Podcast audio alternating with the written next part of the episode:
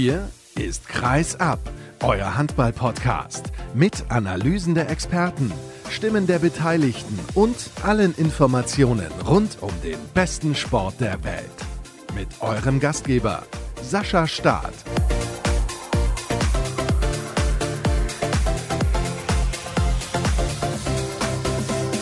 Episode 280 startet. Schönen guten Tag wünsche ich euch und herzlich willkommen zur nächsten Folge von Kreisab. Ich freue mich sehr, dass ihr mit dabei seid, denn es hat sich mal wieder ordentlich was getan in der Handballwelt in der vergangenen Woche und wir haben viele Themen vorbereitet. Unter anderem begrüße ich Marvin Hoffmann, der spielt für die DJK Öspelklei in der, ich weiß es nicht, Bezirksliga oder vielleicht sogar noch schlechter, ist ein Kollege von mir von den Ruhrnachrichten aus Dortmund und er hat gesagt, sollen wir nicht mal darüber sprechen, wie das im Amateurhandball Handball eigentlich momentan aussieht. Wir hatten so eine lange Pause und da habe ich gesagt, hey, das ist ein super Thema, da werden wir auf jeden Fall mal drüber diskutieren. Im Interview der Woche ist Franka Weber zu Gast. Sie ist diplomierte Neuropsychologin und beschäftigt sich auch mit Sportpsychologie und das ist deswegen besonders interessant, weil, ihr werdet euch vielleicht erinnern, ist so zwei, drei Wochen her, da habe ich mich massiv darüber aufgeregt, dass Tim Schneider nach einer Gehirnerschütterung noch weitergespielt hat. Und auch da habe ich mir gedacht, ein super Thema für die Sendung und da spreche ich mit ihr drüber, denn es gibt teilweise durchaus verheerende Folgeschäden. Und zunächst begrüße ich mal meine geschätzte Kollegin Caroline Paul vom Tagesspiegel aus Berlin. Hallo Caro. Hallo Sascha. Ich hoffe, du hast das vergangene Wochenende gut überstanden bei der Hitze. Es ist nicht unsere Temperatur, ne? Das auf jeden Fall nicht. Vor allen Dingen ist es natürlich umso schöner, wenn man dann in einer Halle sitzt mit Maske und allem drum und dran. Aber wir wollen uns ja nicht beschweren. Wir sind ja froh, dass wir den Job machen dürfen. Ne?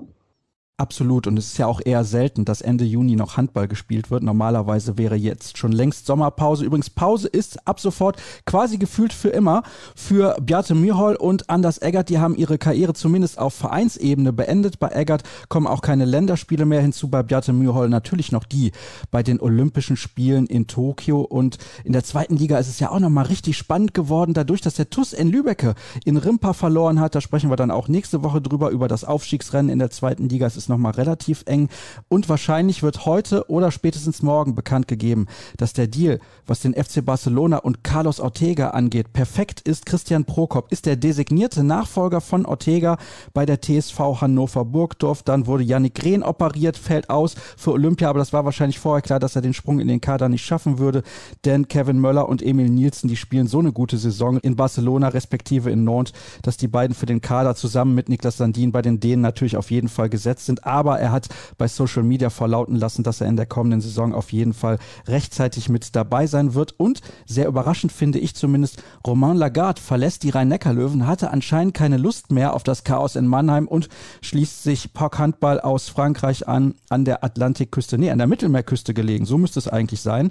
Und dort wird er dann also in Zukunft Handball spielen. Sehr, sehr interessant. War eigentlich so der einzige Rechtshänder im Rückraum der Löwen, der noch richtig gut Abwehr spielen konnte. Aber gut, so ist das eben. Und ein Hinweis noch vorab, bevor er jetzt gleich eventuell abschaltet, weil ich irgendein Thema nicht interessiert. Wir haben nächste Woche einen ganz besonderen Abschluss der Saison. Kreisab geht dann live auf Sendung um 18 Uhr. Ich weiß, parallel gibt es ein Achtelfinale der Fußball-Europameisterschaft, aber ihr könnt euch das Ganze hinterher natürlich auf Abruf angucken. Bei Facebook, bei Twitter und bei YouTube gehen wir auf Sendung. Und das bedeutet, auch als Videoformat. Da sprechen wir dann über unsere HBL All-Stars. Es gibt ein paar prominente Gäste. Wir schauen ein bisschen voraus auf die Olympischen Spiele. Also das möchte ich euch mit auf den Weg geben. Nächste Woche um 18 Uhr live Kreis ab Episode 281 zum Saisonabschluss. Und jetzt kommen wir endlich zu den Füchsen Berlin und die hatten ein sehr, sehr besonderes Spiel am vergangenen Donnerstag. Es ist zwar schon ein paar Tage her, aber nicht weniger wichtig, Caro, denn sie haben der SG Flensburg-Handewitt die erste Heimpleite beigebracht seit, Achtung, Dezember 2017. Eine unfassbare Serie ist für die SG zu Ende gegangen und es war ein cooles Handballspiel. Das auf jeden Fall. Und man muss auch noch dazu sagen, für die Füchse war der Sieg ja noch historischer, weil die haben das letzte Mal 2015 einen Punkt in Flensburg geholt und gewonnen haben sie das letzte Mal 2010 in der Liga. Von daher ist das auch von der Warte her schon ein wahnsinniger Erfolg gewesen. Und es war wirklich ein tolles Handballspiel. Es war aber auch ein Handballspiel, wo ich gedacht habe, es kann ja eigentlich nicht wahr sein. Die SG, die hat es mehr oder weniger im Griff. Trotzdem war die Führung immer relativ knapp. Ja, also es war, war ausgeglichen. Die Füchse haben nicht so viele Fehler gemacht, haben dann auch selbst das Tempo gedrückt Und gefühlt hast du recht, war, war Flensburg immer vorne, aber die Füchse haben irgendwie Charakter gezeigt, wie man das so schön sagt, und bis zum Ende sich da reingebissen und hatten dann den längeren Atem. Ist ja auch nicht so, als wäre es für die Füchse um nichts gegangen. Es war auf jeden Fall natürlich ein wichtiges Spiel. Es geht für die Füchse immer noch darum, dass man jetzt den vierten Platz erreichen will, wo man ja momentan auch steht in der Tabelle. Den will man jetzt natürlich halten. Trotzdem wäre wahrscheinlich auch keiner über die Maßen enttäuscht gewesen, wenn man dieses Spiel nach einer guten Leistung nicht gewonnen hätte. Das war jetzt schon so ein Extra, was natürlich jetzt für die letzten Spiele auch nochmal beflügelt hat. War der große Unterschied, dass Jaron Sievert im Gegensatz zu Mike Machulla einfach mal den kompletten Rückraum nach jeweils 15 Minuten austauschen konnte? Das ist natürlich eine Qualität, die sich bei den Berlinern langsam entwickelt hat, dass man da durchwechseln kann und kein großer Spielfluss da unterbrochen wird man hat schon bei der SG gemerkt, dass sie natürlich mit ihren Verletzungen Sorgen haben, dass die da alle auf dem letzten Loch pfeifen. Aber er hat, finde ich, 15 Minuten vor Schluss zwei entscheidende Wechsel gemacht. Und zwar ist das einmal Gens gewesen, der für Milosavljev ins Tor kam und dann nochmal ein paar gute Paraden gebracht hat. Und Paul Drucks kam für Lasse Andersson. Und der hat dann nochmal das Spiel nochmal aufs ganz Neue belebt, auf seine unnachahmliche Art, die ja viele kennen, hat sich immer wieder da reingeworfen und hat mich da sehr überzeugt, einmal mehr jetzt am Ende der Saison. Ja, ich finde auch, dass er während der Weltmeisterschaft immer Akzente gesetzt hat, wenn er reinkam. Das ist sowieso ein Spieler, der gut funktioniert. Wenn er eingewechselt wird, eigentlich immer sofort zur Stelle. Und man hat auch gesehen, diese Zweikämpfe, die er dann geführt hat, die hat er größtenteils gewonnen, weil die Flensburger einfach keine Kraft mehr hatten. Da hast du wohl recht, ja. Und das Gute bei Port Brooks ist natürlich, also entweder er gewinnt diese Zweikämpfe oder er zieht einen Seemeter oder er schafft eben eine Lücke für den Spieler, der neben ihm steht, den er halt auch sieht, weil er das Spielverständnis dafür hat. Also da ist schon eine unglaubliche Klasse da, die er jetzt am Ende der Saison immer mehr ausspielen kann. Anfangs hat er ja auch sehr viel Zeit auf der Bank verbracht, weil, wie du schon sagst, man kann ihn eben auch spät bringen. Deswegen hat, glaube ich, Lasse Andersson vorher oft den Vorzug erhalten, weil das bei ihm ein bisschen schwieriger ist. Ob das dann immer die richtige Entscheidung ist, sei dahingestellt. Da gehen wir gleich noch ein bisschen ins Detail, bleiben wir aber nochmal beim Spiel. Ist natürlich eine Szene, die besonders in Erinnerung bleibt. Das ist dieser, ja, ich will nicht sagen unsägliche Fehlpass von Jim Gottfriedson da in der Schlussphase, aber er war natürlich aus Sicht der SG unsäglich. Aber er hat allen so sehr leid getan und hat ja nach dem Spiel gesagt, ich nehme es auf meine Kappe, dass wir den Meistertitel jetzt weggeschmissen haben. Also ich finde das ja arg selbstkritisch. Ja, das ist natürlich nach so einem Spiel, wenn du weißt, du hast den entscheidenden Ball verloren, das hängt natürlich an einem Spieler, das nagt an dem. Mike Machulla hat ihn ja auch sofort verteidigt. Natürlich ist das nicht seine Schuld, er hat schon so viel für die SG da geleistet. Da kann man ihm nichts vorwerfen, aber da brauchte er sicherlich auch ein paar Minuten oder ein paar Minuten mehr, um das zu verarbeiten. Und für die Füchse ist es dann ein dankbarer Fehler und dann auch der Vorentscheid in dem Spiel. Ich glaube allerdings, dass die Füchse das Spiel auch gewonnen hätten ohne diesen Fehlpass ja, das, das mag sein, aber wie gesagt, für mich war das so der Vorentscheid. Da konnten sie, glaube ich, auf drei Tore dann vorgehen, gut drei Minuten vor Schluss. Und damit war die Sache dann sicher. Ansonsten ist Flensburg eine Mannschaft, der ich in den letzten Minuten immer noch mal alles zutraue. Also die können so ein Spiel auch noch drehen. Ich meine, gerade wenn man guckt, wie, wie Wanne und Swan dann noch das ganze Spiel absolviert haben, dann war das schon stark ist natürlich trotzdem schon bitter. Du hast das erste Mal wieder eine große Anzahl an Zuschauern mit dabei und dann gibt's die erste Heimpleite seit vielen, vielen Jahren. Aber du hast natürlich recht, normalerweise ist die SG in der Schlussphase immer in der Lage, nochmal ein Spiel zu drehen. Wenn man aber in die Gesichter der einzelnen Spieler schaut, dann weiß man, die sind absolut am Limit und wahrscheinlich auch schon ordentlich drüber. Gucken wir mal auf die Tabelle, denn das war natürlich ganz entscheidend. Die SG hat jetzt gestern in Nordhorn souverän gewonnen, aber auch der THW Kiel hat sich keine Blöße gegeben. Klarer Sieg bei den Eulen aus Ludwigshafen. Ein Punkt Vorsprung hat der THW. Letzte Woche haben alle noch gedacht, oh ja klar, kein Problem, jetzt gewinnt die SG Flensburg-Handewitt die deutsche Meisterschaft. Aber so schnell hat es sich gedreht. Wir schauen aufs Restprogramm auch. Lemgo zu Hause und die Rhein-Neckar-Löwen auswärts beim THW Kiel, während die SG nach Erlangen muss und zu Hause gegen Balingen-Waldstätten spielt. Das deutlich leichtere Programm finde ich für die SG Flensburg-Handewitt. Was sagst du? Da würde ich dir auf jeden Fall zustimmen. Aber auch da wieder, es kann viel passieren und Kiel muss erstmal patzen, damit die SG noch eine Chance hat. Glaubst du denn, dass das passieren wird? Oder wie schätzt du die Chancen in den jeweiligen Spielen ein? Zu Hause gegen Lemgo. Wir wissen, vor ein paar Wochen im Pokal hat der THW gegen den TBV verloren. Und bei den Löwen, wenn die eine besondere Motivation haben, den Kielern da vielleicht nochmal in die Suppe zu spucken, ist das auch keine sichere Nummer. Also natürlich sind die beiden Spiele für den THW schon eine große Herausforderung. Jetzt erwartest du natürlich von mir, dass ich dir da die Spiele vorhersage. Das kann ja gar nicht funktionieren. Aus Berliner Sicht würde man sich wahrscheinlich wünschen, dass Mannheim nicht gegen den THW gewinnt. Das würde die Situation in der Tabelle dann doch nochmal vereinfachen. Ich kann es dir nicht sagen. Also ich würde mir schon denken, dass es passieren kann, dass Kiel einen Punkt abgibt, aber darauf vertrauen kann Flensburg natürlich nicht. Vielleicht gucken wir auch gerade nochmal auf das Restprogramm der Füchse und kommen somit zu den Berlinern zurück. Die spielen noch bei der MT Melsung. Die MT hat in dieser Saison noch gegen kein Top-Team überhaupt nur einen Zähler geholt. Danach zum Abschluss der Saison zu Hause gegen den BHC und der ist auch alles andere als in einer guten Verfassung. Also man könnte eigentlich davon ausgehen, so wie die Füchse momentan agieren, gibt es da auch noch zwei Siege und dann würde es überhaupt gar keine Rolle spielen, was die Rhein-Neckar-Löwen am letzten Spieltag gegen den THW Kiel machen. Wir schauen noch ein bisschen genauer auf die Lage bei den Berlinern denn als wir beide das letzte Mal miteinander gesprochen haben, sah es überhaupt nicht gut aus. Die Kritik war relativ groß. Man hatte das Gefühl, Jara und Sievert waren noch nicht so richtig angekommen. Was hat sich getan in den letzten Wochen, dass es jetzt deutlich besser aussieht?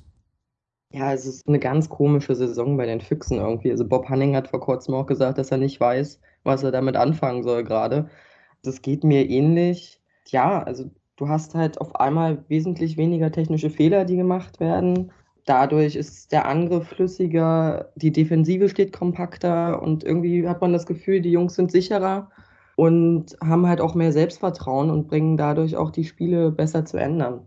Trotzdem muss man auch sagen, fehlt die Konstanz. Also wenn man sich auch das Europapokal-Finalspiel anguckt, nach einem guten Spiel gegen die Rhein-Neckar-Löwen hat man sich gegen Magdeburg nicht unbedingt gut verkauft in der ersten Halbzeit. Und das ist das Problem, was sie schon das ganze Jahr haben. Sie haben keine Konstanz. Muss man das so einem jungen Trainer wie Jaron Sievert, der das erste Mal in der ersten Liga an der Seitenlinie steht, auch zugestehen, dass er vielleicht nicht immer die richtigen Entscheidungen trifft?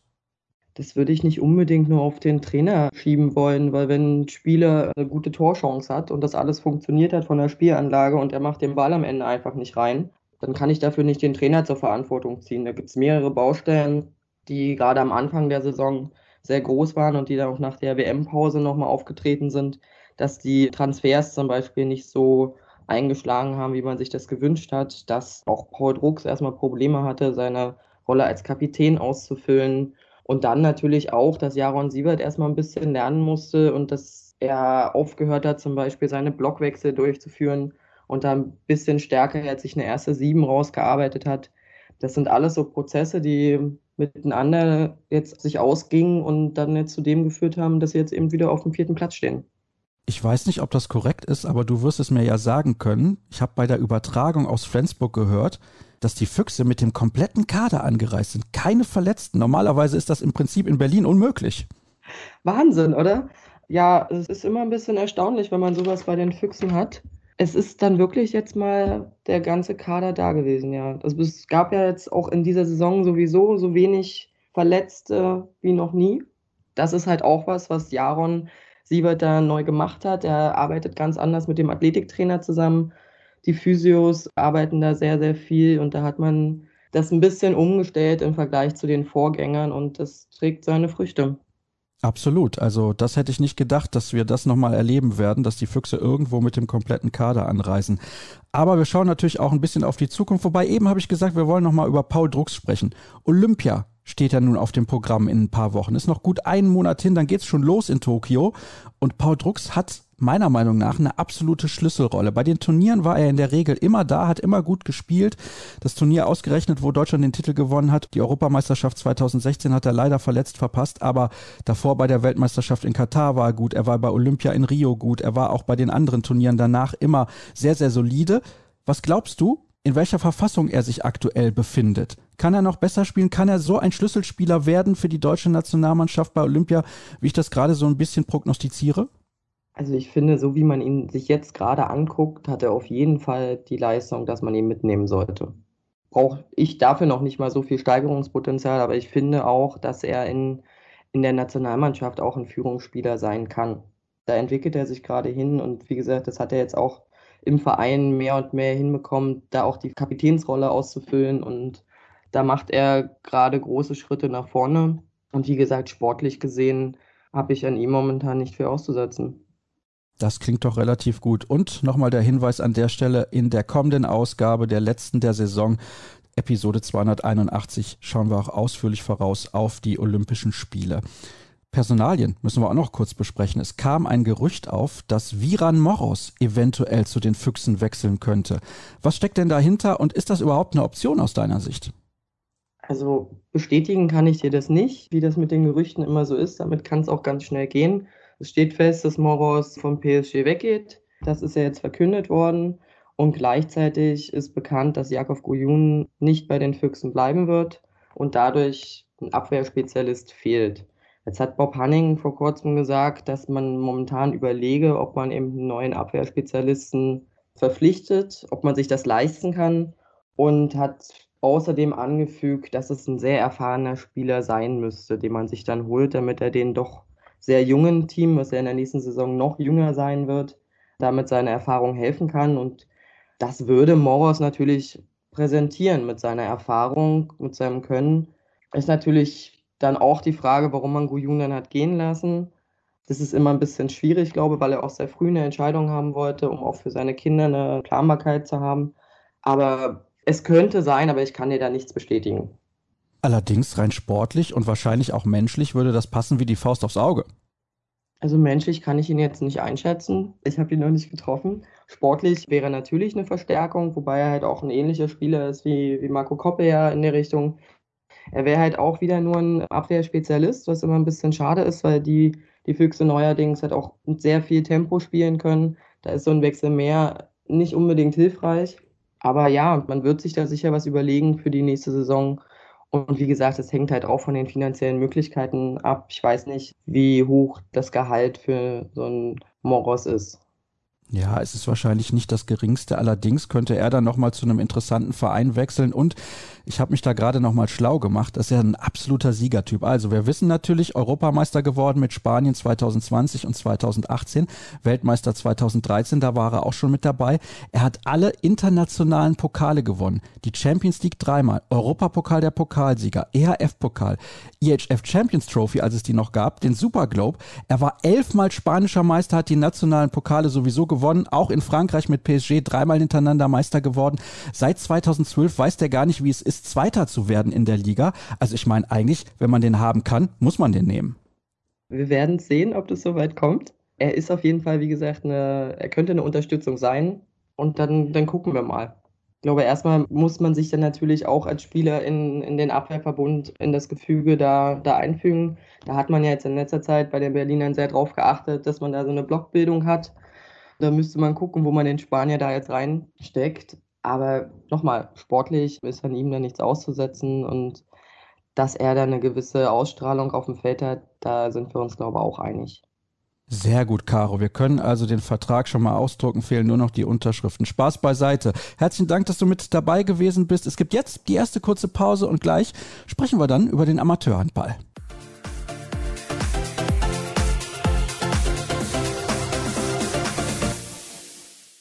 Weiter geht's und ich hatte es ja eben bereits angekündigt mit dem Amateurhandball und ich hatte auch gesagt, dass Marvin Hoffmann ein Kollege von mir ist von den Ruhrnachrichten, aber er spielt auch im Amateurbereich und was genau er zu erzählen hat von einer Saison, die ja im Prinzip nicht stattfand, das erklärt er uns jetzt. Hallo Marvin, ich grüße dich. Hi Sascha, grüß dich. Du spielst bei welchem Verein, um das mal kurz zu erklären, in welchem Ort, in welcher Liga und so weiter und so fort? Ich spiele in Dortmund bei der DJKS Beklei und da in der zweiten Mannschaft äh, schon immer eigentlich in der Kreisliga, weil für mehr hat es nie gereicht. Ich bin handballerisch dann eher doch so begabt wie du. Ja, herzlichen Dank. Das hättest du dir an der Stelle sparen können. Aber damit kann ich leben. Als Medien-, Welt- und Europameister ist das absolut in Ordnung. Aber bevor wir hier jetzt komplett abschweifen, ich hatte ja gesagt, wir wollen sprechen über das, was im Amateurhandball mittlerweile los ist. Nun ist es natürlich so, die Situationen sind nicht gleich überall in Deutschland. Das wissen wir ja von den Inzidenzen, dass das immer dann irgendwie auch für andere Maßnahmen sorgt. In Flensburg haben wir zuletzt mitbekommen bei der Übertragung der Kollegen von Sky, Flensburg gegen Berlin, Inzidenz null. Das konnte konnte ich fast gar nicht glauben. Einfach unglaublich, wirklich. Also dann ist es in Leipzig ja so gewesen. Zuletzt hatte ich da das Interview mit Carsten Günther, dem Geschäftsführer des SCDFK. Da war die Inzidenz auch gering. Jetzt kann ich sagen, aktuell bei mir hier in Solingen Inzidenz 17,6. Wie ist es in Dortmund? Wie ist die Situation dort? Und darf auch wieder trainiert werden? Wir dürfen tatsächlich wieder trainieren. Das ist echt mega und mittlerweile auch wieder in der Halle. Das ist echt super. Ein paar Mal haben wir gestartet im Wald dann mit einfachen Läufen. War tatsächlich auch eine ganz gute Beteiligung. Also die Jungs hatten irgendwie wieder Bock auf gemeinsame Einheiten, aber im Wald ist es natürlich nicht so geil wie in der Halle, wenn man dann mal wieder einen Ball in die Hand nehmen kann. Das geht jetzt zum Glück wieder und ist einfach ein geiles Gefühl. Nun ist es ja so, dass man normalerweise in der zweiten Mannschaft nicht viermal oder fünfmal in der Woche trainiert. Wie viele Trainingseinheiten habt ihr normalerweise vor Beginn der Pandemie gehabt? Zwei Einheiten haben wir da immer. Ich weiß gar nicht, unsere erste, die hat, glaube ich, drei Einheiten, also auch gar nicht so viel mehr. Aber genau, wir haben immer zwei Einheiten, eine mittwochs, eine freitags. Gerade die freitags ging im Anschluss natürlich immer länger. Da wären wir auch schon direkt beim Thema, was den Amateurhandball so ausmacht, ist natürlich auch nicht nur das Sportliche, sondern auch das Gemeinschaftliche. Und das ist halt alles so total auf der Strecke geblieben, wie natürlich überall. Aber das ist jetzt gerade schön, dass man sich dann so überall wieder sieht. Wir haben es versucht, irgendwie aufzufangen mit Videokonferenzen, aber es war halt alles nicht das Gleiche. Ne? Also wir haben einmal versucht, so ein Online-Bier-Tasting dann auch irgendwie zu machen und es war ganz nett, war ganz witzig, aber es ist halt nicht vergleichbar mit einem Freitagabend in der Halle, wenn du die dann irgendwie abschließen kannst oder der Hausmeister ein Auge zudrückt und sagt, bleib mal noch eine Viertelstunde länger, ich komme gleich nochmal wieder und danach gehst du vielleicht irgendwie noch in eine Kneipe eine Runde schocken oder so, kannst aber mit deinen Jungs da quatschen. Das ist ja das eigentlich, was so den Amateursport ausmacht.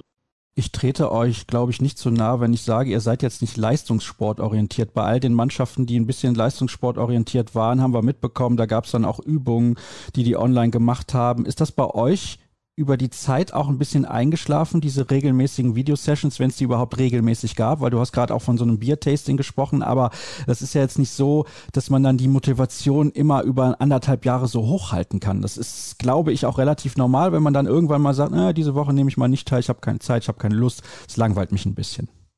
Ja, genau, das war eigentlich so das Problem. Ich habe mich auch also ne, du weißt ja, wie das ist in der Kreisliga, da kennst du ja nicht nur deine Mannschaft, sondern du spielst ja irgendwie seit gefühlt zehn Jahren immer gegen die gleichen Leute und knüpfst dann auch Kontakte und dann, was man auch so gehört hat, wenn man sich mal auch mit anderen Spielern von anderen Vereinen unterhalten hat, denen ging es auch ähnlich. Die haben dann auch irgendwie anfangs versucht, ja, dann trainieren wir halt zu Hause, dann geht jeder für sich joggen.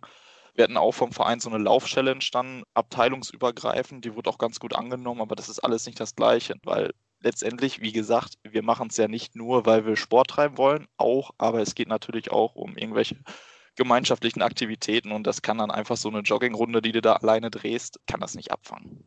Sprechen wir mal zunächst über dich persönlich. Wie sehr hast du das vermisst? Oder hast du irgendwann dann den Punkt erreicht, wo du gesagt hast, ich habe die Lust auf Handball vielleicht sogar ein bisschen verloren? Ja, wenn ich ganz ehrlich bin, hatte ich kurzzeitig die Sorge, weil wenn du überlegst, freitags immer Training, halb neun Beginn, bis du da bist, fährst du vielleicht schon um halb acht los, bis du fertig bist, dann geht die Einheit bis halb zehn, dann gehst du noch duschen, dann trinkst du vielleicht noch ein Bierchen mit den Jungs, bis du dann wieder zu Hause bist. Da ist der Freitagabend kaputt, hart ausgesprochen. Natürlich ist er nicht kaputt, weil ich die Zeit mit meinen Jungs verbracht habe, aber du weißt, wie ich das meine. Und Jetzt hat man dann anfangs auch so gemerkt, boah, krass, wie viel Zeit ich eigentlich doch habe, ne? wie viel Zeit so für den Handball drauf geht. Zweimal die Woche Training, am Wochenende ein Spiel. Das ist schon echt mega aufwendig gewesen. Deswegen dachte ich so, boah, vielleicht geht die Lust ein bisschen verloren und man denkt sich auf einmal, oh geil, ich habe mehr Zeit für andere Dinge. Aber als ich jetzt dann das erste Mal wieder in der Halle bin oder schon als ich das erste Mal wieder nach dem Lockdown einfach diesen Waldlauf absolviert habe in einer großen Gruppe mit den Jungs da und wir so eine kleine Trainingseinheit auf Abstand hatten und es echt einfach nur so langweilige Stabi-Übungen waren. Da war sofort wieder, wieder alles da und man war sofort gallig und am liebsten würde ich noch die Einheiten irgendwie jetzt auf drei, vier die Woche erhöhen, weil ich jeden Tag denke, boah, geil, kann wieder in die Halle, kann wieder zu meinen Jungs. Nee, macht Bock. Also die Lust ist auf jeden Fall wieder da, aber ja, kurzzeitig hatte man so das Gefühl, hm, tue ich mir das überhaupt nochmal an, das ist ja schon irgendwie zeitaufwendig. Wie ist das mit deinen Kollegen? Gab es den einen oder anderen, dem genau das passiert ist, was du eben klein wenig angedeutet hast, dass die die Lust verloren haben und jetzt nicht wieder mit dabei sind? Einer ist tatsächlich jetzt nicht mehr dabei, war aber auch nicht schlimm. Der hat direkt zu seinem Aufstand zwei Kisten Bier gegeben, also kann er gerne jede Woche aufhören. Aber nein, ist schade um ihn, war schon etwas älterer Genosse. Grüße gehen raus an Sebastian Metzger. Der hat seinen Dienst auf jeden Fall erfüllt auf dem, auf dem Feld und wollte sich bei uns noch so ein bisschen fit halten. Der hat jetzt als einziger so gesagt, ja, ich habe doch gemerkt, Zeit mit der Familie ist wichtig und er will dann die Saison nicht mehr spielen. Komischerweise war er nach seinem Rücktritt auch die nächste Einheit sofort wieder in der Halle. Ich weiß nicht, wie ernst er es gemeint hat, da müssen wir die nächsten Wochen mal abwarten. Also du machst ja gar keine Sorgen, dass wir irgendwie in Deutschland die ganzen Handballer verlieren könnten, die jetzt eigentlich ein Jahr nicht trainieren konnten. Nee, die Sorgen mache ich mir tatsächlich auch nicht. Da muss ich auch sagen, bei uns im Verein, ich kann das jetzt nur so auf die DJK Kleidern mal beziehen, habe ich mich vorher noch mit unserem Vorsitzenden unterhalten und so einen großen Mitgliederschwund hatten wir jetzt auch gar nicht aufgrund der Pandemie. Es haben oder aufgrund des Lockdowns, das haben alle auch in den Jugendmannschaften recht gut durchgehalten, da auch echt nochmal großes Dankeschön und Lob an die Jugendtrainer. Bis vor zwei, drei Jahren hatte ich auch noch eine Jugendmannschaft und ich muss echt sagen, ich bin froh, dass ich jetzt so einen Lockdown als Jugendtrainer nicht erlebt habe, weil man war teilweise auch sehr auf sich alleine gestellt, jetzt nicht vom Verein, sondern von allen Organisationen irgendwie so, hatte man das Gefühl, auf sich alleine gestellt war und die mussten schon sehr einfallsreich werden, weil man auch nie wusste, was darf ich jetzt, was kann ich machen, wie kann ich die Kinder irgendwie noch bei Laune halten. Es war schon echt schwer, aber das haben wir, glaube ich, ganz gut gemeistert und auch in so anderen Vereinen, wenn man da mal irgendwie sich mit den Leuten unterhält, die hatten auch nicht so die Schwierigkeiten, wie man es vielleicht vermutet hätte, dass jetzt dann reihenweise die Kinder und Jugendlichen dann abspringen. Also ich hoffe, da sind wir ganz gut durchgekommen. Ja, das hört sich ja schon mal sehr, sehr positiv an. Normalerweise wird der Sommer ja dann auch immer zu einem großen Grillfest genutzt, wo der ganze Verein mehr oder weniger zusammenkommt und wo man ein bisschen Geld sammelt, um das ein oder andere vielleicht dann auch bezahlen zu können. Wie sieht's dahingehend bei euch aus? Wird das überhaupt aktuell geplant, weil man dann vielleicht dann noch ein bisschen aufpassen muss, wie sich die Inzidenzen entwickeln? Oder sagt man, okay, das Wetter ist ja momentan relativ gut und die Zahlen gehen weiter runter, was die Infektion angeht. Wir müssen jetzt auf jeden Fall mal was planen, damit wir auch dieses Vereinsgefühl, was du ja am Anfang auch betont hast, wieder zurückbekommen. Genau, das ist extrem wichtig und das steht auch bei uns im, im Vordergrund. Wir wollen jetzt, sobald es wieder möglich ist, man dann wirklich auch ohne Sorge sich vielleicht draußen irgendwie treffen kann. Wir haben dann eine ganz, ganz schöne Terrasse an unserem Verein sein, wo wir auch mal den Grill dann anschmeißen können. Ist das auf jeden Fall geplant. Jetzt noch nichts Konkretes, aber die Idee ist natürlich da, dass man einfach wieder mehr so ein Gemeinschaftsgefühl auch im, im Verein einfach erreicht. Also ich habe das auch total gemerkt. Man hat vorher hat man auch mal aus anderen Abteilungen oder anderen Mannschaften die Mitglieder in der Halle mal getroffen oder eben irgendwie bei dem Grillfest, wenn mal irgendwie sowas war. Das ist halt auch total auf der Strecke geblieben. Ne? Also man hat sich total zurückgezogen, so in, in seine eigene kleine Blase innerhalb des Vereins und hatte eigentlich nur noch Kontakt zu seinen eigenen Mitspielern. Und dieser Verein als Ganzes, der ist irgendwie so weit entfernt plötzlich gewesen. Also da hatte ich nur noch so die Leute, die ich eh immer um mich herum habe, aber die Leute, die du sonst auch immer mal siehst. So, die hast du plötzlich gar nicht mehr gesehen, da ist der Kontakt irgendwie komplett abgebrochen. Es ist total schade. Also wir gucken schon, dass wir da jetzt demnächst mal irgendwie alle, wenn es denn wieder geht, zusammenkriegen, dass man sich dann auch mal wieder unterhalten kann. Das wäre auf jeden Fall eine schöne Sache. Absolut, da kann ich dir nur komplett zustimmen. Wie sieht es eigentlich aus, was so Körperkontakt angeht? Also normales Training, da findet Körperkontakt statt. Dürft ihr jetzt nur mit Leuten irgendwie trainieren, die getestet, geimpft oder genesen sind? Nee, tatsächlich, das finde ich sehr wunderlich. Also ich war darüber verwundert, dürften wir auch wieder ohne Tests trainieren. Wir haben jetzt bei uns in der Mannschaft, haben wir es so gemacht, wer will, testet sich freiwillig. Also ich zum Beispiel vor jeder Einheit lasse ich mir einmal hier vor meiner Tür ist direkt so ein Testzelt, lasse ich mir einmal so ein Stäbchen in die Nase stecken, um irgendwie auf Nummer sicher zu gehen. Weil es ist schon auch irgendwie komisch. Ne? Also wir haben jetzt total langsam wieder angefangen. Also wir hatten ein Konzept, aber du hast natürlich nicht dieses Konzept wie die, wie die ganz großen Vereine in den Profiligen oder so, wo dann irgendwie auch mal dann noch strenger durchgetestet worden ist, sondern es war alles natürlich, ja, auch amateurhaft bei uns, weil du das auch nicht anders leisten kannst als Amateurverein das war dann schon irgendwie ein komisches Gefühl, wenn du jetzt so die ganzen vergangenen Wochen, äh, Monate auf Abstand getrimmt bist und plötzlich sollst du von jetzt auf gleich wieder in der Halle sein mit, mit Leuten, die du ewig nicht mehr gesehen hast, nur über den Bildschirm und sollst dann wieder ins Eins gegen Eins mit denen gehen. Es war ein komisches Gefühl. Hoffe, es geht jetzt alles, alles gut und alle bleiben gesund. Aber theoretisch, ja, dürften wir voll drauf. Das wäre jetzt meine nächste Frage gewesen nach Berührungsängsten in Anführungsstrichen. Die scheinst du ja gehabt zu haben. Auf jeden Fall, also auch wenn ich mich mit meinen Mitspielern jetzt so zum Restart des Trainings äh, unterhalten habe, die sagten auch so, hey, aber komisch, jetzt sollst du auf einmal wieder auf einen draufgehen oder was für uns auch ganz schwierig ist, die Vorstellung, plötzlich wieder Spiele zu haben. Das ist schön, ne? aber irgendwie ist es auch, kannst du dir vorstellen, jetzt plötzlich wieder ins 1 gegen 1 zu gehen? Du bist ja auch Kreisläufer, glaube ich, ne? Dann stehst du plötzlich wieder zwischen zwischen fremden, schwitzenden Männern, die du gar nicht siehst, außer vielleicht zweimal in der Saison beim Hin- und Rückspiel und die stehen dann da plötzlich Schulter an Schulter mit dir. Komisch, ja. Ja, ich bin wahrscheinlich körperlich gar nicht mehr in der Lage dazu nach so einer langen Pause, aber das ist ein anderes Thema. Wie sieht's eigentlich aus mit Spielen? Habt ihr jetzt da auch was geplant für die Vorbereitung und kann man sich dann im Prinzip als Amateursportler freuen auf das, was man ja am liebsten macht, endlich wieder Handball spielen? Ja, wir sind dran, gerade Freundschaftsspiele zu planen, aber es ist halt immer noch irgendwie nicht sicher, was kannst du machen, was, was kannst du nicht machen. Ich fand da auch die Informationen teilweise sehr schleppend irgendwie war man doch oft auf sich alleine gestellt. Wobei ich jetzt auch keinem da irgendwie einen Vorwurf machen will, weil es war halt für alle irgendwie eine schwierige Situation, aber trotzdem hast du auch als Verein irgendwie fehlten dir teilweise Informationen. Und bei uns im Vorstand auch, die machen das alle ehrenamtlich, die reißen sich da echt den Hintern auf, machen das super. Und da hast du dann auch gemerkt, wie schwierig es für die war, das dann so zu organisieren und erstmal klar zu machen, ja, was dürft ihr, was dürft ihr nicht. Vieles ist immer noch unklar gucken einfach, dass jetzt irgendwann das okay kommt, vielleicht dann für den Herbst oder so, aber jetzt konkret in den Planungen sind wir so noch nicht. Wie es bei anderen Teams aussieht, weiß ich nicht. Ich habe Kontakt zu einem anderen Amateur im Handballverein auch aus der Nachbarstadt aus Lünen. Die hatten auch schon mal angefragt wegen eines Freundschaftsspiels, aber konkret haben wir da jetzt noch nichts geplant. Nee. Und eine Sache wollte ich gerne noch wissen von dir zum Abschluss. Ist es so, dass dir bekannt ist, dass vielleicht auch die ein oder andere Mannschaft in eurer Liga quasi aufgelöst wurde, weil eben die Spieler irgendwie gesagt haben, nee, jetzt spielen wir nicht mehr weiter? Das ist mir tatsächlich nicht bekannt. Ich weiß, dass unsere, jetzt muss ich mal überlegen, ich glaube, wir haben dritte und vierte Herren. Die haben damals gesagt, wir spielen nicht weiter, als damals die Saison noch lief.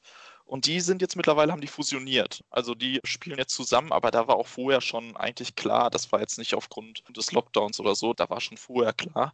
Und jetzt aus dem Verein bei uns aus der Kreisliga ist mir jetzt keiner bekannt. Ich hoffe, da bin ich aber jetzt einfach nicht falsch informiert, aber ich habe nichts dergleichen gehört. Von daher hoffe ich, dass die alle wieder an den Start gegangen sind.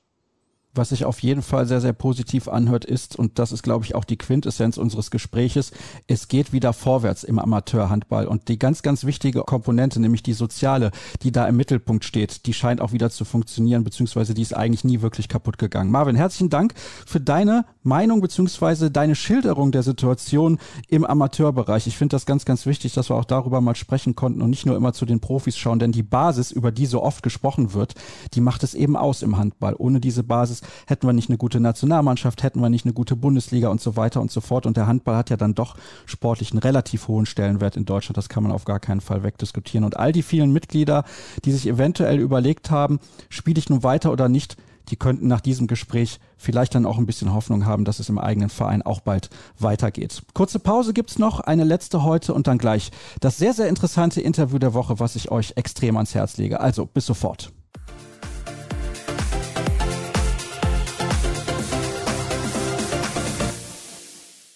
Wir kommen jetzt zu einem Thema, das mir sehr am Herzen liegt. Ihr werdet es mitbekommen haben. Es ist noch nicht allzu lange her. Da hat der VfL Gummersbach beim TUS N Lübecke gespielt und Tim Schneider wurde nach einem harten Foul mehrere Minuten behandelt. Und da habe ich gesagt, nee, das finde ich nicht in Ordnung, dass der dann weitergespielt hat. Natürlich hat er sich zwischendurch dann nochmal warm gemacht, musste zunächst mal auf die Bank. Logisch, er wurde ja auch von Mitspielern von der Platte getragen, aber er hatte nachweislich eine Gehirnerschütterung, denn hinterher hat er dem Kollegen Alexander Grohmann vom Westfalenblatt ja erzählt, erzählt. Er hätte Kopfschmerzen gehabt und ziemlichen Druck auf dem Kopf auch und nicht alles so 100%ig wahrgenommen. Und deswegen habe ich eine Expertin in der Leitung, die sich mit diesem Thema sehr, sehr gut auskennt. Sie heißt Franka Weber und sitzt ironischerweise auch noch in Kiel. Hallo Franka. Hallo Sascha, moin. Ja, ich grüße dich erstmal recht herzlich und würde gerne von dir wissen, wer bist du beziehungsweise was machst du? Das ist ja viel wichtiger für alle, die dich absolut nicht einordnen können, denn das konnte ich vorher auch nicht, bevor mich ein Kollege auf dich aufmerksam gemacht hat. Ja, ich bin von Haus aus klinische Neuropsychologin und Sportpsychologin und Sportneuropsychologin. Weiß wahrscheinlich nicht jeder, was ein Neuropsychologe macht. Das ist so ein Spezialgebiet in der Psychologie, das sich mit Funktionseinschränkungen des Gehirns beschäftigt. Was ein Sportpsychologe macht, ich glaube, das wird immer, ja, weiß man immer mehr, was ein Sportpsychologe macht. Da bin ich die Verbandspsychologin des Deutschen Schwimmverbands, bin da für die Maßnahmen der Nationalmannschaft zuständig. Und die Sportneuropsychologie, die vereint das sozusagen. Die beschäftigt sich eben mit diesen leichten Schädel-Hirnverletzungen im Sport. Es muss gar nicht immer eine Gehirnerschütterung sein, aber diese leichten Anprallverletzungen, Stoßverletzungen, die gar nicht zwangsläufig immer wirklich starke Symptome machen müssen. Aber das ist so das Spezialgebiet, in dem ich unterwegs bin. Ich arbeite unter anderem in einer kleinen Klinik hier in Schleswig-Holstein in Bad Malente. Wir sind ein von wenigen zertifizierten Concussion Centern in Deutschland und das sind sag Behandlungszentren, die sich genau mit dieser Thematik auseinandersetzen und die Betroffenen beraten, behandeln und auch wieder zurück in Sport bringen. Sehr gut, das war eine perfekte Erklärung, denn jetzt sollte jeder wissen, was du genau machst und wo du tätig bist. Du hast jetzt gerade ja schon gesagt, von einigen wenigen, die sich mit diesem Thema beschäftigen, Kliniken oder Häuser oder wie auch immer man es nennen will. Also bedeutet, davon gibt es definitiv zu wenig? Ja, viel zu wenig. Das ist ein Bereich, der ist erst in den letzten Jahren so ein bisschen nach Deutschland rübergeschwappt. Das Thema ist schon länger aktuell in den Staaten, natürlich aufgrund der Kontaktsportart Nummer eins des American Football. Aber auch da, man muss sich wundern, erst seit, ich glaube, ja, Anfang, Mitte der 80er Jahre Thema. In Kanada ist es ein großes Thema aufgrund der Eishockeyspieler, die ja auch prädestiniert sind für solche Verletzungen. Und das ist in den letzten Jahren so ein bisschen rübergeschwappt, fünf bis zehn Jahre nach Deutschland. Da hat sich dann die Gesellschaft für Sportneuropsychologie gegründet, die das quasi als Satzungsziel auch hat, das so ein bisschen mehr publik zu machen und ausreichend Behandler zur Verfügung zu stellen in Deutschland, die auch adäquat und qualifiziert auszubilden, sodass man hier Anlaufstellen hat. Also man muss zum Beispiel sagen, wenn ein Eishockeyspieler hier in Deutschland sich verletzt, die werden größtenteils immer noch nach Amerika geflogen, um das da untersuchen zu lassen. Aber auch die entdecken mittlerweile die Behandlungsmöglichkeiten in Deutschland. Gibt es denn viele Profisportler, die zu euch kommen? Im letzten Jahr war es ein bisschen weniger, Corona-bedingt oder Pandemie-bedingt, weil einfach weniger gespielt wurde und weniger passiert ist. Aber es wird immer mehr tatsächlich. Muss man sagen, dass wir hier oben in Schleswig-Holstein auch so ein bisschen ab vom Schuss sind, wie man so schön sagt. Hier gibt es jetzt nicht so viele große Vereine, aber wir werden doch immer wieder angefragt auch von Athleten und von Vereinen. Ich bin unter anderem auch in der Weiterbildung der Sportmediziner aktiv oder der neuen Mannschaftsärzte. Das sind ja quasi so die Durchgangsärzte für die Sportler, wenn die sich im Sport verletzen.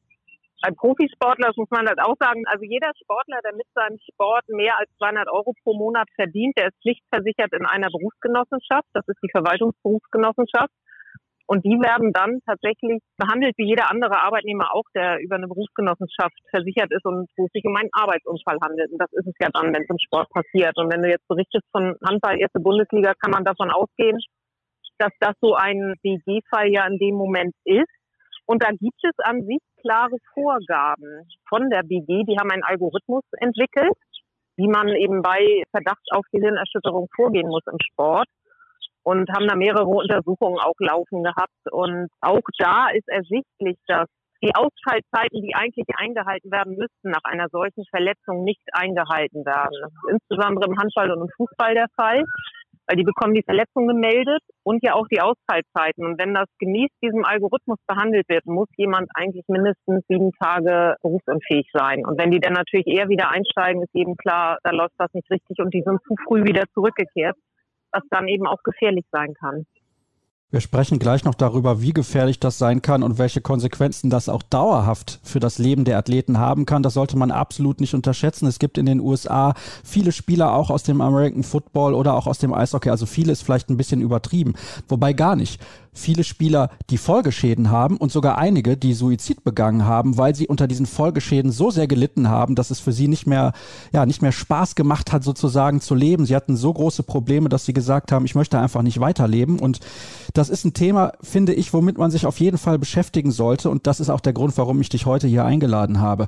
Du hast jetzt auch gerade erwähnt, dass das erst sehr spät sogar in den USA erst zum Thema wurde, in den 80ern und dann jetzt vor einiger Zeit nach Deutschland rübergeschwappt ist. Glaubst du, das ist ein Thema, das generell unterschätzt wird? Weil das ist zumindest mein Eindruck. Das wird meines Erachtens auch total unterschätzt und das ist auch kein Lieblingsthema der Vereine und der Verbände das war sehr eindrücklich. Ich hatte in einer Sportmediziner-Weiterbildung mal eine Diskussion mit einem Handballarzt, der mir allen Ernstes erzählte, dass sie ihre Spieler, so ging es um Torhüter, auch gar nicht darüber aufklären, über die Gefahren, weil die einfach Sorge haben, dass die Spieler dann nicht mehr vollen Einsatz zeigen. Und das ist in meinen Augen grob fahrlässig. Also ein Arzt hat immer auch noch eine Aufklärungspflicht. Das ist schon grenzwertig. Also man lässt die Athleten quasi so ein Stück weit allein und die ja auch wirklich viel riskieren. Und ein Athlet an sich, du hast du selber eben gesagt, der Spieler von Gummersbach hat eben selber gesagt, er möchte wieder zurück aufs Feld. In dem Fall, wenn du einen Schlag oder einen Anfall oder sowas bekommen hast, ist ja die Frage, bist du überhaupt in der Lage, das wirklich beurteilen können in dem Moment? Und da muss ich ganz klar sagen, nein, das kann der Athlet in dem Moment nicht. Der ist ein Stück weit nicht zurechnungsfähig. Es war in diesem konkreten Fall so, dass der Arzt, der vor Ort war, dem Spieler gesagt hat, von mir bekommst du kein grünes Licht. Ich finde, normalerweise in dem Moment muss es eine Regel geben, wo gesagt wird, der darf heute auf gar keinen Fall mehr spielen, weil es war klar erkenntlich, dass eine Gehirnerschütterung vorliegt. Richtig, darf nicht mehr spielen. Und dass man sich gegen den Rat des Mannschaftsarztes wieder auf die Platte stellt, das geht nicht. Da muss man den Spieler auch vor sich selber ja quasi schützen. Aber das ist ein Thema, also beim Fußball wurde es ja gerade jetzt diskutiert, Anfang des Jahres gab es den Antrag, dass es zusätzliche Wechselzeiten im Fußball gibt, wenn der Verdacht auf eine Gehirnerschütterung geht. Und das wurde dann wieder abgelehnt von der Fußballliga, weil die gesagt haben, ach nö, wir haben jetzt ohnehin die zusätzlichen Zeiten wegen Corona, die Wechselzeiten, das können wir dann nochmal uns angucken, wenn wir wieder im normalen Spielbetrieb sind, aber erstmal nicht. Also es wird immer so schön weggeschoben. In anderen Ländern sieht das anders aus. Die sind da deutlich besser davor. In England darf jemand nicht wieder zurück. In Amerika beim American Football ist es auch so, dass neutrale Ärzte das entscheiden, weil das ist ja auch die Frage, ist der Mannschaftsarzt wirklich neutral genug? Der hat ja auch den Druck vom Verein oder Verband. Ja, da sind wir so ein bisschen noch hinten vor. In diesem Fall war es natürlich dann der Mannschaftsarzt des gegnerischen Teams, weil das die Heimmannschaft war und die stellt normalerweise vor Ort immer den Arzt. Also nicht immer fährt dann der Arzt der Gästemannschaft auch mit und dann ist das natürlich nochmal ein doppeltes Thema. In der National Football League, also der Liga, wo es die meisten Kopfverletzungen gibt, neben dem Eishockey würde ich jetzt mal behaupten, ist es so, da gibt es ein sogenanntes Concussion Protocol. Das heißt, die Spieler müssen erst dieses Protokoll durchlaufen, bis sie überhaupt wieder spielfähig sind und das kann sich dann über mehrere Wochen ziehen. Also ist nicht garantiert, dass die nach sieben Tagen wieder spielen können, weil du hast eben eben von sieben Tagen gesprochen. Das ist dort nicht der Fall. Nee, dieses Protokoll ist aber im Prinzip auch so die Basis, wo sich der Algorithmus der VBG dran längst hangelt. Sieben Tage im Idealfall, wenn nichts ist. Ne? Und davon gehen wir jetzt mal aus, wenn es eine leichte Gehirnerschütterung ist. Wenn du die ausreichend oder gut behandelst und dich an diese Vorgaben hältst, dann kannst du im Idealfall nach sieben Tagen wieder zurück sein. Das kann sich aber auch länger hinziehen, je nachdem, wie die Entwicklung ist oder wie der Athlet sich eben auch an die Vorgaben hält. Das muss man ja auch mal sagen. Also ich kenne auch Eishockeyspieler, die sich nicht an Pausen gehalten haben, sich andere Trainer gesucht haben, nebenbei weiter trainiert haben, obwohl gesagt wurde, du darfst einfach im Moment nicht trainieren. Glaubst du, das liegt auch ein bisschen daran, dass man gerade in diesen körperbetonten Sportarten immer noch davon ausgeht, dass man keine Schwäche zeigen darf? Ja, das ist ein großes Thema. Das sind ja einfach auch Verletzungen, die nicht sichtbar sind. Und wenn man sich ja mal überlegt, in welcher Altersklasse die so sind, ne? die sind alle um die 20, Anfang 20, da ist man cool, da ist man stark und da ist das nicht selten so, dass sie von ihren Mannschaftskollegen dann auch runtergemacht werden, wenn die halt nicht zum Training kommen. Ach, du bist doch nur faul, du hast keine Lust, du hast doch gar nichts, du siehst doch blenden aus, ich habe dich doch gestern spazieren gehen. Das ist halt immer dieses Problem mit den nicht sichtbaren Verletzungen oder Einschränkungen. Also ich habe mal einen Vortrag auch gehalten, der hatte diesen schönen Titel, ich spüre was, was du nicht siehst. Und so ist das auch. Und da ist eben wenig Verständnis, weil einfach aber auch viel zu wenig Wissen da ist. Also da ist noch große, große Aufklärungsarbeit vonnöten. Deswegen bin ich sehr dankbar über, über deinen Podcast hier und dass du dir dieses Thema annimmst. Dann lass uns doch mal ein bisschen mehr aufklären. Was sind denn die größten Folgeschäden, die man haben kann, wenn man eine Gehirnerschütterung im Sport erleidet und zu schnell wieder den Sport ausübt? Ja, also wenn man eine leichte Gehirnerschütterung hat, da sind so unterschiedliche Systeme, die sehr sensibel reagieren im Gehirn. Also was ja passiert ist, dass das Gehirn mit einer Wucht von innen im Prinzip gegen die Schädeldecke knallt. Das Gehirn ist ja an sich in so einer Flüssigkeit, die das Gehirn auch so ein bisschen schützt vor solchen Bewegungen. Aber wenn es halt zu doll ist, dann wabert das Gehirn hin und her. Und das Gehirn ist ja von der Struktur nicht fest, sondern relativ weich und es kommt dann zu Scherverletzungen aufgrund der unterschiedlichen Scherkräfte, die da wirken, sind kleine Nervenverbindungen, die zerreißen. Es sind Zerreißtraumen, die vorhanden sind. Das visuelle System ist stark gefährdet, die Koordination von Bewegung, die Aufmerksamkeitsprozesse können reduziert sein. Und das ist das große Problem, wenn ich eben diesen Hit oder den Schlag bekommen habe und ich gehe wieder zurück aufs Feld oder auf die Platte oder mache einfach weiter. Da weiß man, dass die Gefahr, sich an irgendeiner anderen Stelle des Körpers zu verletzen, um 50 Prozent erhöht ist. Das heißt, ich gehe eine große Gefahr ein, mich an irgendeiner anderen Stelle zu verletzen. Jetzt mal ein Beispiel Handball. Ich gehe wieder zurück und ich passe einfach nicht auf. Ich kann mich nicht gut konzentrieren und ich trete falsch und reiß mir die Kreuzbänder. Dann falle ich länger aus natürlich, als ich es getan hätte, wenn ich meine Gehirnerschütterung hätte ausreichend behandeln lassen. Das ist eben eine Gefahr, dass ich mich an irgendeiner anderen Stelle, die jetzt gar nichts mit der Gehirnerschütterung zu tun hat, aber ich bin einfach nicht in der Lage, mich gut zu konzentrieren, mich gut zu bewegen. Das hat man damals bei dem Loris Karius ganz gut gesehen, wie der nicht mehr in der Lage war, seine Bewegung zu koordinieren, die Bälle zu fangen. Und das ist die eine große Gefahr. Die andere Gefahr, die da ist, das nennt man ein Second Impact Syndrom, ist, wenn ich auf das nicht regenerierte Gehirn nach einem ersten Anprall einen zweiten Schlag bekomme. Eine zweite Verletzung des Gehirns. Das kann im schlimmsten Fall zu einer tödlichen Hirnschwellung führen. Das ist nicht die Regel und das tritt auch super, super selten auf, aber die Gefahr ist da dass wenn mein Gehirn in so einer vulnerablen Situation ist, anfällig ist und ich mir dann nochmal eine Hirnverletzung zufüge, dann kann das im Extremfall tödlich enden. Will man aber keinem Angst machen. Ne? In der Regel heilt das, wie gesagt, wenn man sich dran hält, alles folgenlos und gut ab. Also im Schnitt ist man nach sieben bis zwölf Tagen, sagt man damit durch. 75 Prozent sind nach drei Monaten vollkommen symptomfrei. Also das ist eine überschaubare Geschichte. Was aber ein, ein, weiteres Problem ist, das ist die Gefahr, die von diesen Kontaktsportarten ausgeht, wie eben Eishockey, wo man nicht nur eine Gehirnerschütterung hat, sondern wo man in seiner Sportlerkarriere mehrere Gehirnerschütterungen hintereinander hat. Und da besteht eben die Gefahr, dass sich eine sogenannte chronisch traumatische Enzephalopathie entwickelt. Und das sind dann ich mal, Menschen, die wirklich recht früh auch schon dementielle Symptome zeigen. Das ist das, was auch von den Profi-Footballern dann auch berichtet wird. Da gab es ja auch vor ein paar Jahren mal diesen Film mit Will Smith, der hieß im Deutschen Erschütternde Wahrheit und im Englischen hieß er Concussion. Und man muss sagen, der Titel Erschütternde Wahrheit, der trifft schon besser, weil es war kein Film über Concussion, sondern in diesem Film ging es genau um diese chronisch traumatische Enzephalopathie. Eben die Folgeschäden, die passieren, wenn ich zu viele Gehirnerschütterungen in meiner Karriere hatte. Und das ist so ein bisschen immer das Problem, dass ein Athlet, wenn er eine Gehirnerschütterung hatte, ne, die sind ja heute alle immer schnell mit dem Handy dabei und befragen Dr. Google und landen dann auch eben bei diesem Film und sehen diesen Film und denken, oh Gott, oh Gott, ich habe jetzt eine Gehirnerschütterung, werde ich jetzt dement. Und das ist natürlich auch völliger Blödsinn. Also auch da geht es eben um Aufklärungsarbeit, nicht zu sagen, eine Gehirnerschütterung an sich ist nicht gefährlich, wenn du dich an unsere Vorgaben hältst. Aber du riskierst weitere Verletzungen, wenn du zu schnell wieder in den Sport zurückgehst, weil du dich einfach nicht gut konzentrieren kannst, weil du die Bewegung nicht gut koordinieren kannst, dein visuelles System beeinträchtigt ist. Das können die Gefahren sein. Ich versuche das nochmal kurz zusammenzufassen. Also auf jeden Fall sollte man sich nach einer Gehirnerschütterung nicht sofort wieder zurück auf das Spielfeld begeben. Das ist mal die erste Sache. Die zweite Sache ist, man muss sich ausreichend regenerieren, damit das Gehirn halt entsprechend regeneriert. Es gibt verheerende Folgeschäden, wenn man sich nicht an diese Vorgaben der Ärzte hält. Das ist auch noch das, was man nicht vergessen und unterschlagen sollte. Hast du ich gehe mal davon aus, dass du das hast, mit Spitzensportlern schon gearbeitet, deren Karriere 20 Jahre, sagen wir mal, zurückliegt und die jetzt unter Folgeschäden leiden? Ja, da ist so ein Paradebeispiel der Erich Grau. Der war damals auf der Gründungsveranstaltung auch von der Gesellschaft für Sportneuropsychologie. Das war der Quarterback der ersten deutschen Footballmannschaft. Und das war ja noch die Zeit damals, wo die wirklich gelernt haben, nutzt deinen Kopf als Waffe.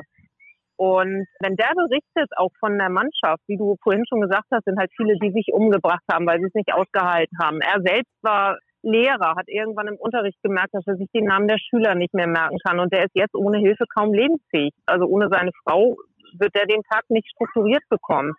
Und das ist schon sehr eindrucksvoll. Ich hatte letztens einen Eishockeyspieler auch, der sogar unter Halluzinationen litt. Der konnte sich von den Halluzinationen distanzieren. Also nicht so wie ein Schizophrener, der wirklich ja denkt, seine Halluzinationen sind Wirklichkeit. Er konnte sich davon distanzieren, er wusste, dass das Blödsinn ist, aber er hat Sachen gehört, die nicht da sind. Und er hat dann natürlich massiv drunter gelitten und in der Folge werden die ja häufig auch depressiv. Und es gibt viele, die auch fälschlicherweise wegen Depressionen behandelt werden. Die haben aber gar keine Depression, sondern ursächlich war es die Gehirnerschütterung oder die Hirnverletzung, die aber zu ähnlichen Symptomen führen kann. Und da muss man schon wirklich Profi sein, um das auch auseinanderhalten zu können.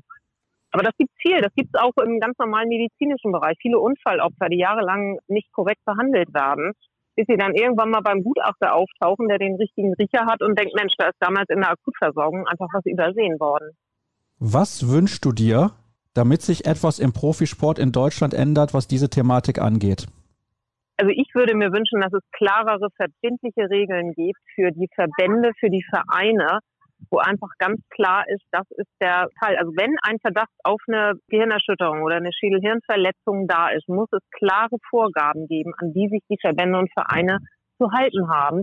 Und wenn sie es nicht tun, dann eben auch mit Konsequenzen. Also da muss dann auch durchgegriffen werden. Die Frage ist natürlich, wer überprüft das?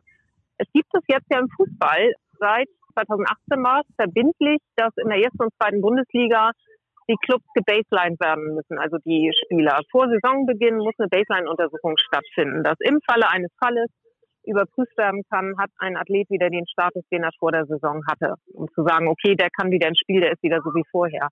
Jetzt rat mal, wie viele Vereine das machen. Ja, es sind 36 Vereine in der ersten und zweiten Liga. Ich sag jetzt mal vier. Wenn überhaupt, weil es wird einfach nicht überprüft.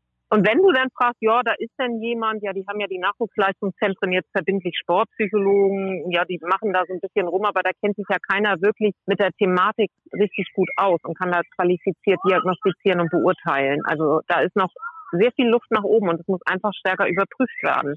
Die VBG hat natürlich ein Interesse, weil da geht es um mögliche Rentenzahlungen, die vermieden werden sollen. Aber auch da muss mehr durchgegriffen werden. Ne? Wie das, was du schilderst aus Gummersbach, wenn ich gegen ärztlichen Rat wieder aufs Feld gehe, dann muss ich das irgendwo gegenzeichnen und dann muss klar sein, dann verliere ich meinen Versicherungsanspruch. Das heißt, wir müssen auch die Athletinnen und Athleten deutlich mehr sensibilisieren. Ja, absolut. Also ich denke, dass in irgendeinem Trainingslager es auch einen Tagesordnungspunkt geben müsste. Ihr hört euch jetzt mal eine Viertelstunde oder anderthalb Stunden was über dieses Thema an, damit ihr wisst, was Sache ist und das auch richtig einschätzen könnt. Es geht ja gar nicht darum, jemandem Panik zu machen, sondern es geht darum, zu sensibilisieren, aufzuklären und auch was an die Hand zu geben, zu sagen, wenn was ist, guck mal, hier findest du Leute, die sich damit auskennen, das ist zu tun. Darum geht's ja. Franka, erstmal herzlichen Dank, dass du mir zur Verfügung gestanden hast für ein bisschen Aufklärung hier bei Kreisab, denn ich finde, das ist ein ganz, ganz wichtiges Thema, insbesondere im Handball. Es gibt dann auch Spieler oder Spielerinnen, die klatschen vielleicht mal mit dem Hinterkopf ein bisschen auf den Boden bei irgendwelchen Foulsituationen und das ist dann auch vielleicht was, was man irgendwie als, ach, das ist ja gar nicht so schlimm abtut, aber es ist es vielleicht doch. Also das muss auf jeden Fall mehr überprüft werden und insbesondere, ich komme gerne nochmal auf diese Situation zurück mit Tim Schneider vom VfL Gummersbach im Spiel beim TUS in Lübecke. Ich saß oben auf der Tribüne, also nicht nah dran und hatte klar den Eindruck, dass dieser Spieler nicht mehr auf die Platte hätte zurückkehren dürfen. Und das meine ich gar nicht böse oder als Kritik, sondern ich finde, das ist ein wichtiges Thema und ein wichtiger Hinweis und deswegen muss man sich da überlegen, ob man in Zukunft was ändert. Nochmal vielen Dank für deine Einschätzung und deine Aufklärung, Franka. Und dann soll es das gewesen sein für die aktuelle Ausgabe von Kreishab. Ich freue mich, dass ihr bis zum Ende durchgehalten habt und denkt dran, kommende Woche gibt es die große Live-Sendung zum Abschluss der Saison Montagabend um 18 Uhr